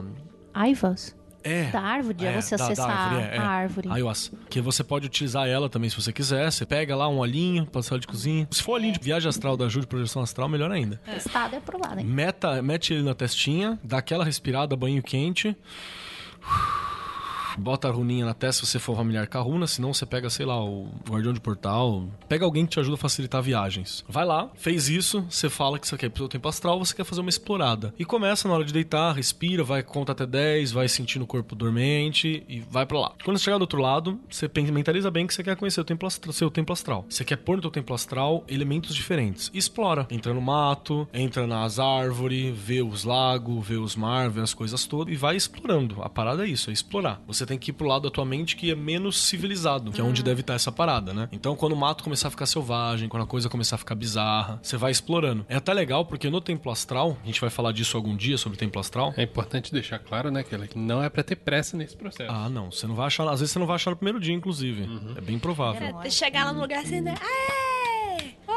O guardião! É que assim que você Ah, aparece aí! Ó de dentro, não é assim. não vai mesmo assim. É por isso que a meditação guiada é legal, porque ela meio que força a aparecer alguma coisa. Ela meio que guia tua mente, obviamente, né, Pra você ver alguma coisa. Mas se você tá sozinho, vai levar mais tempo. E aí, quando você estiver num lugar realmente selvagem da tua mente, explora o máximo de espaço possível. O legal de templo astral é você ter de tudo no teu templo astral mesmo. É legal você ter, sei lá, um tempo pra fazer magia tradicional, um mato, uma roda de pedra, tem um cemitério no meu. Você tem umas paradas assim pra você fazer coisas distintas nele. E você vê quais são as criaturas que você vê ali. E aí você vai ver com quem que você tem contato e conversa, tenta se aproximar, se conseguir. E aí você vai ver o que que vai, né, fazer algum contato com você. Duas boas dicas aí pra fazer esse processo. Três boas dicas. Que são: esteja cansado, Cara, ajuda, é verdade. esteja Ajuda. com fome e se comporte como um animal, sem medo de pagar mico. Explora. Não adianta De você quatro, querer né? fazer às três horas da manhã no seu apartamento, do lado do quarto da sua mãe, Em total silêncio. em total silêncio. Não, Não cara. dá. Assim, se você for fazer um método meditativo, beleza. Mas se você quiser ir pelo modo de se comportar como um animal, até qual animal você tá se comportando ficar claro, é meio complicado você querer fazer isso de forma limpa e silenciosa. Aí você, aí você precisa A, a trilha, dica é você jeito. pegar uma trilha tal, dar um rolezão, se cansa, se expõe aos elementos, fica esgotado, passa um pouco de fome, porque isso tem a ver com coisas que os animais sentem e você se sente menos humano por causa disso, menos civilizado. E, e não tenha medo de pagar mico. É, se você for fazer isso, vai com alguém que tá são, tá? Só. Por favor. É. Porque você pode se No fuder. meu levando caso, a garrafa gente se cansou um montão, todo mundo junto. Então Do tinha um Covid. tamborzão. Aí a galera, tipo, porque a chave era você dançar que nem um maluco até você ficar cansadão. E quem tava cansadão simplesmente deitava e Capota e vai. outro planeta. Então você se cansou bem. Olha, E aí tinha a galera é continuou tocando o tambor e a pessoa que tava tocando o tambor não parou. Tipo Ficou algum. lá. Exatamente. bota em. Se você quiser fazer isso em casa, Ok. dança bastante, bota uma Lady Gaga, bota um tam... Mentira, bota um tamborzão que eu acho que é mais Bota fácil. tamborzão. Bota um ritmo que seja repetitivo. Tenha uma base. Se quiser, bota barulhinho de selva. Ou vários barulhos de ambientes naturais. Isso pode te influenciar negativamente. Por exemplo, vai que seu animal é um leão marinho. Você tá Aí com você barulho na de selva floresta, tropical. Não vai dar. Mas enfim, eu acho que ajuda. Sons diversos em looping. Qual é a vantagem do animal de poder, além de você compreender você mesmo Não tem melhor? isso. É só isso. E te só proteger nos rolês. Ele te protege porque você vira Porque ele, você, amalgama. você se torna menos alvo se você não estiver viajando de forma humana. Então, pra vocês, qual que é a natureza do animal de poder? É uma ideia? Ele é uma coisa que tem existência objetiva? Não, não objetiva de poder tocar tal, mas é um espírito mesmo, pensante. O que, que é o animal de poder? O que, que vocês acham? Eu acho que tá um- uma questão de mescla aí.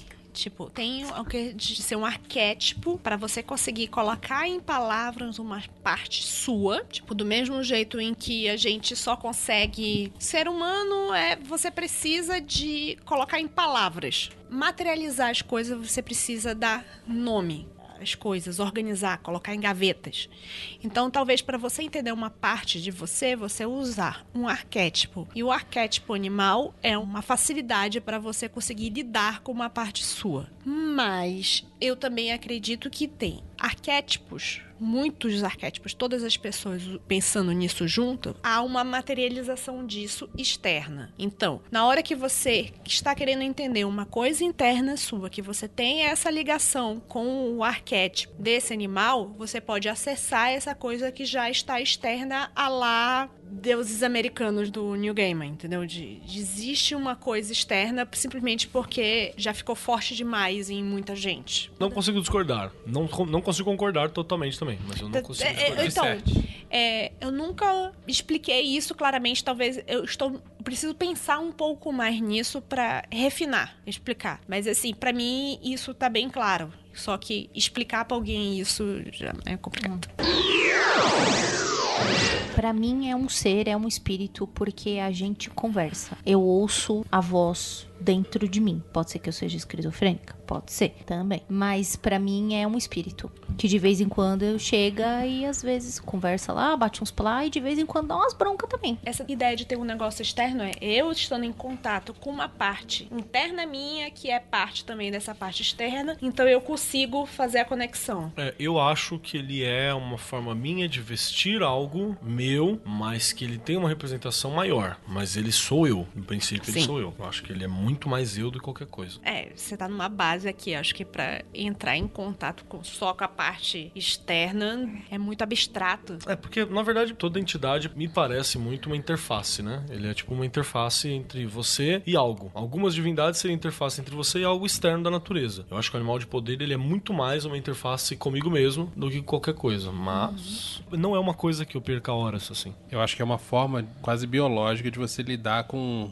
Tem um milhão de formas de chamar isso, mas pode ser com atavismos animais. É, atavismo, ninguém sabe o que é que é um atavismo. É uma força primordial dentro de você que tá aí guardada. Obrigado, Mas cara, obrigado. Tem a ver também com aquela ideia, muito bem explicada pelo Robert Anton Wilson e não por mim. A evolução do cérebro humano, isso não é só teoria. Quem for das ciências biológicas aí pode falar disso com mais propriedade, mas o cérebro humano não foi sendo desenvolvido ao longo do processo de evolução de forma linear, né? Ele foi construído como partes, uma camada em cima da outra. E assim, uma camada é, é compartilhada, por exemplo, com os répteis. Que é o cérebro Que é o reptiliano. cérebro reptiliano, e a gente fala disso em vários contextos, não só dentro do, das magias. É uma coisa conhecida e aceita pela ciência. Que é onde tá os princípios básicos de bater, Sim, correr, sim. sobreviver. Sobrevivência e tal. É. Aí tem um outro, uma outra camada que é um circuito que é compartilhado com outros mamíferos. Que tem É, a ver comunidade. com. Isso, exatamente. Com a convivência em sociedade. Jogar cocô no outro. Jogar cocô no outro. No, no nível mais elevado, embora eu não acho que seja elevado, mas é o que apareceu depois no processo de evolução, aí entram coisas que só o ser humano tem. E que, eu acho que são semi-dispensáveis, que são moralidade, conceito de bem e mal tal. Isso aí é uma coisa que os animais não. Outros animais não compartilham. Cães em ficção. Crença em ficção. Vai chegando mais pro abstrato. É um Capacidade de pensamento mais- abstrair também, embora papagaios tenham um pouco disso. É meio complicado, mas as partes do cérebro são mais especializadas. Eu acho que a ideia de você conectar com animais de poder é você sair um pouco desse nível mais avançado, que é o que a gente vive no nosso dia a dia, e conectar com esse cérebro que nós temos e que não é considerado o pináculo da evolução da humanidade. Então, você entrar em contato com um jacaré, isso é você dar vazão pro seu cérebro reptiliano que você não lida com ele todo dia. Quer dizer, você lida, mas você disfarça isso, botando todo um novo nível de camadas por cima para tornar aquilo ali socialmente aceitável. Você só tem vontade de esfregar a cara daquele atendente do banco no chapisco, porque ele está ameaçando a sua vida, tirando o seu dinheiro e, e outras coisas assim. Porém, outras camadas permitem que você conviva em sociedade. Então, o contato com o animal de poder pode ser uma forma de você acessar níveis outros do cérebro. Essa é a única forma que eu acho que, que os animais de poder se manifestam? Não. Curiosamente, meus animais de poder são todos no nível mamífero. Eu não tenho nenhum no nível reptiliano barra aviano, que eu acho que tá na mesma categoria. né? Mas é, eu acho que é legal isso. É, é uma outra forma de ver. Assim, eu que não entendo porra nenhuma e não descobri meu Pokémon, mas todos sabem que é Bulbasaur, eu acho que eu discordo um pouco desse ponto de vista do Vinícius, porque assim, do animal de poder ter relação com isso que você tá falando, tenho uma dificuldade com relação a isso. Porque, por exemplo, em algum momento do período da evolução, nós compartilhamos um ancestral em comum que foi um peixinho, um reptilzinho aquático que saiu pra terra e Certo. tal. Eu acho muito pouco provável que a gente tenha uma borboleta como braço evolutivo. Eu também acho. Então, isso pra mim cairia por terra essa explicação biológica que você tá dando. Então, mas eu não tô dando ela como única explicação. Tô falando que uma das possíveis funções do animal de poder é você entrar em contato com essas partes mais antigas, mas não é a única. Dentre as outras três explicações que foram dadas na mesa, eu caso mais com a do Keller. Porque, por exemplo, é, eu acho que, bem ou mal, ainda tem um pouco desse aspecto cultural que a gente tem dos animais. Porque se a gente for parar pra analisar, por exemplo, ah, o pato enche o saco. Pro pato, ele não tá enchendo o saco de nada, tá só provavelmente. sendo um pato, Ele né? tá só sendo um pato, né? E o contato que o Keller tem com ele é uma imagem que, pra mim, não é arquétipo, pra mim é estereótipo do que ele imagina como um aspecto Mas cultural pode ser do- de mesmo, um pato. pode ser mesmo, Andrei. Pode É ser. bem possível, inclusive. Porque assim, se você for pra parar, parar pra pensar, os dois animais de poder com quem eu tenho contato não são coisas que eu tenho contato no dia a dia. Sim, sim, sim. E que eu vi no zoológico, assim. Ah, mas sei lá, vai que você acredita em reencarnação e você era um indígena que viveu na América do Norte. Pô, mas é muita forçação de barra. Porra, aí é forçação de barra, pô, cara. Então, é que aí você já. Eu entendi o que o Vince quer falar, porque você já colocou tanta coisa na equação que pode ser, pode não ser, foda-se, né? Mas, assim, eu não tô nem, nem querendo dar essa discussão, assim, é que eu acho que se a gente for parar pra analisar desse atavismo, a gente levar em consideração de que se a gente tem uma parte inconsciente nossa, que a gente não entende, e inconsciente eu tô falando tudo aquilo que a gente, que não é consciente, né? Aquilo que tá lá dentro. Então, o cérebro repetindo pra gente é inconsciente. Vem, né? Vem à tona quando a gente quer expressar isso. Só se esse nosso inconsciente tenha contato com outro inconsciente, não é nem inconsciente coletivo, como se fosse uma- um inconsciente, uma consciência natural. Uhum. Mas aí entra no lance do arquétipo. Eu acho que não é nem necessário essa parada, porque, tipo assim, o seu inconsciente é um mar gigante, o teu consciente, ele é o farol que tá no meio desse mar, e ele não vai conseguir iluminar o mar inteiro, ele consegue jogar um pouquinho de luz num canto, então, tipo assim, eu tô procurando saber qual que é o meu motivo. Vou na terapia. Quando eu vou na terapia, eu liguei o farol e eu tô olhando pro meu inconsciente naquele momento. Então, aonde eu tô batendo a luz, eu tô jogando a luz ali, eu tô vendo aquele Você tá ponto. jogando um spot, né? É, um spot ali. E eu tô vendo o inconsciente. E nada me impede que essa questão do animal de poder, ela seja, por exemplo, uma expressão desse meu desse meu id, né, desse meu impulso que ele é animalesco. O id ele tem essa característica de ser violento, animalesco e, e por aí vai, e que pra mim poder ter uma relação com ele, eu visto nele uma interface Sim. estereótipica. Sim. E isso, por exemplo, isso não impede que o meu urso não tenha nada a ver com ursos que existem no mundo real. Uhum. É a ideia que eu tenho de um urso. Que faria sentido, por exemplo, o animal não existir de fato, ser um animal mitológico, por Uhum, exemplo. sim. Entendi. Porque no fim das contas não é pelo animal Leprílope. Então, aí tá na minha. Isso. Isso vai, vai bater com a minha visão aqui. Porque no final das contas, como várias coisas na magia, foda-se. Se é real, se não é, foda-se. A questão é resultado. Sim. Você tá se descobrindo? Você tá se entendendo? Você tá direcionando raiva? Você tá despertando em você coisas que você precisa? Você tá conseguindo lidar com a vida prática, que é um inferno? Que a gente fez, a gente se esforça diariamente pra transformar a existência humana num inferno. Você tá conseguindo lidar com essa existência? Então essa que é a, é a prática da parada, entendeu? Essa que é, a- que é a questão pra mim, assim, no fim das contas. Então, por exemplo, você pode pensar na pro Keller uma lição que o Keller tira do pato. O pato ele é pato, ele tá de boa. Então tá caindo o mundo em volta e ele tá suavão. E ele se adapta. Ah, caiu a casa, vai pra água. Ai, a água tá desgraçada, vai pra terra. Ah, eu vou precisar voar. Opa, não tenho asas. Precisa correr, não consigo, mas dá pra andar um pouco. Então, tipo, você pode virar essas questões. Eu entendi no- nesse aspecto que ele tava. Ele é o canivete suíço da É, parada. o se vira nos 30, o pato. Então você entendeu? É isso também, de novo. É a minha visão da É, figura do e eu acho pato, que na né? prática isso não tem diferença nenhuma da visão que a Juliana apresentou. Nenhuma. Na prática, muda nada. Zero. Qual é a verdadeira natureza? É um espírito desencarnado e que existe especificamente no astral e pode ser acessado por outras pessoas? Não faz Foda-se, diferença irmão. nenhuma. É uma forma de pensamento. Criada por quem? Não importa. Aquela coisa que o, o Growler de vez em quando brinca, né? Ele fala que no fim das contas tudo é egrégora, né? No fim das contas, você, você desmonta o suficiente que tudo. A partícula fundamental da parada é o meme, né? É a egrégora, é a partícula da- do pensamento. E por que que eu ou qualquer outra pessoa prefere se alinhar com uma determinada visão? Porque isso possibilita que você, trabalhando dentro desse paradigma, você consiga deixar mais tranquilo o Galvão Bueno. É, facilidade cultural. Pra quem é ouvinte do Galvão Bueno, é aquele cara que fica narrando dentro da sua cabeça os seus fracassos. Errou! Tá, tá lá, tá lá, a Lívia tentando entrar em contato com a borboleta. Não vai conseguir, não vai conseguir, porque a borboleta é um espírito. Hoje sim, hoje sim, hoje não. E a Lívia não acredita em espírito. Olha aí, não vai dar certo. ê. Menino Neymar! Então você se alinha com aquilo que você acredita pra facilitar o contato. E é isso aí. E no fim das E contas, é você botando ordem numa energia primeva tua. Acabou. E aí, Acabou, André, então, Você né? acha que ba- bateu a tua, teus anseios? Não. O Andrei tem que fazer a meditação guiada. Vai fazer. E você vai colocar e contar. E ele vai ter um resultado daqueles muito louco que o Andrei fala que não manja É, não deu nada. Eu só montei nas costas de um dragão e saí tacando fogo Eu da cidade. Tal qual Vi da as Mas acho que não foi nada. É, acho que isso daí foi coisa que eu imaginei. Não deixa de ser. É verdade, não deixa de ser. Eu tô esperando a nova leva de pomada da Ju pra fazer. O, o que eu estava querendo falar, se não seria alguma coisa tipo inconsciente coletivo do Jung.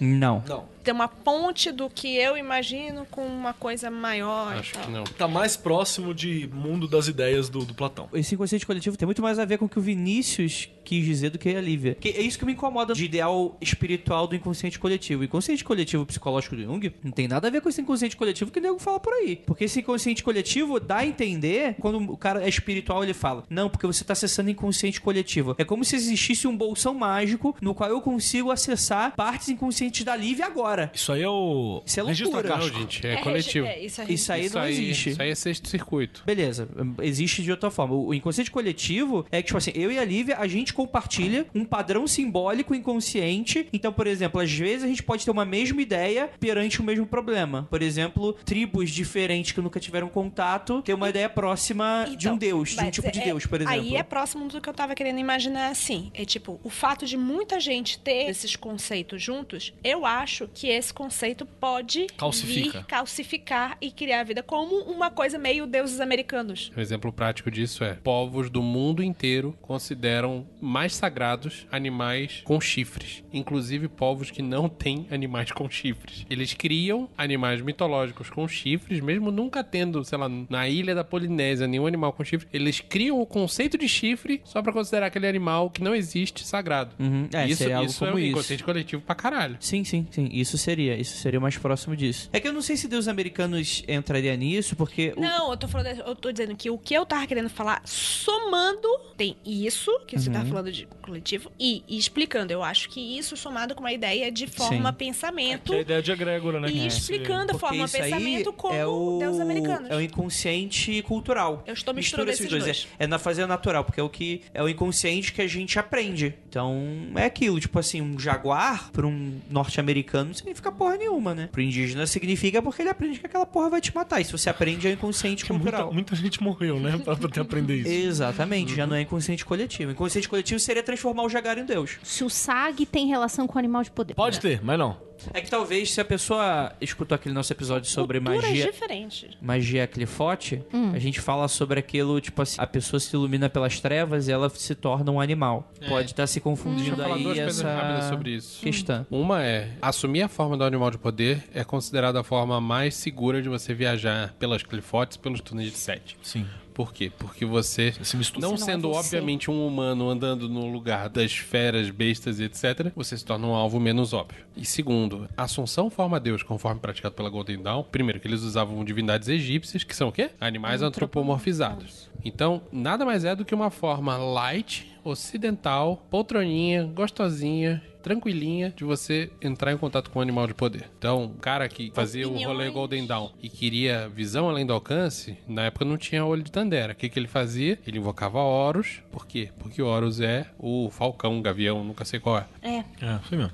É isso aí. Eita, que vai vir hatmail aí. Esse negócio. Manda, manda pra mim. É basicamente isso. Quando a gente fala da iluminação, de chegar em Tagirion, né? Até teve um comentário meu com o Vinícius. É, você vai encontrar ali um Daemon, né? Ele chama de Daemon porque você... Pra utilizar um nome, não quer dizer que é o Daemon, né? Daimon num sentido... De ter um espírito, uma de entidade espírito meio- consciente. É platônico? É. É, grego, É o grego maluco. Mas né? é uma entidade consciente que vai te inspirar a coisas. Esse Daimon normalmente ele tem uma forma de besta e ele vai se relacionar com você ali. Vocês vão se fundir, ele vai te destruir, vocês vão conversar, vão tirar o cu um do outro igual o cachorro faz, foda-se. Alguma coisa vai acontecer ali.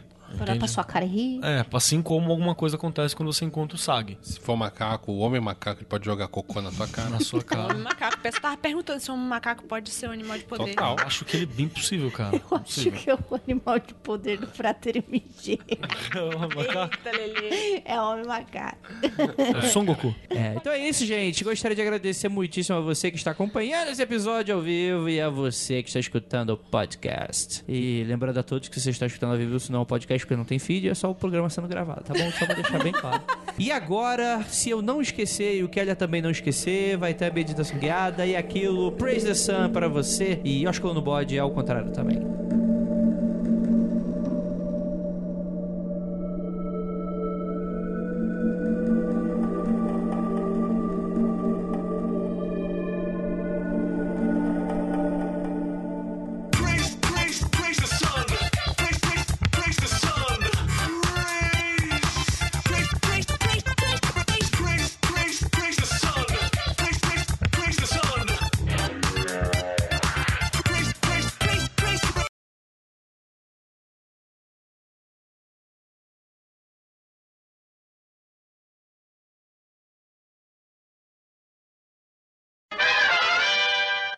Meu patrono, segundo Pottermore, era um Beagle.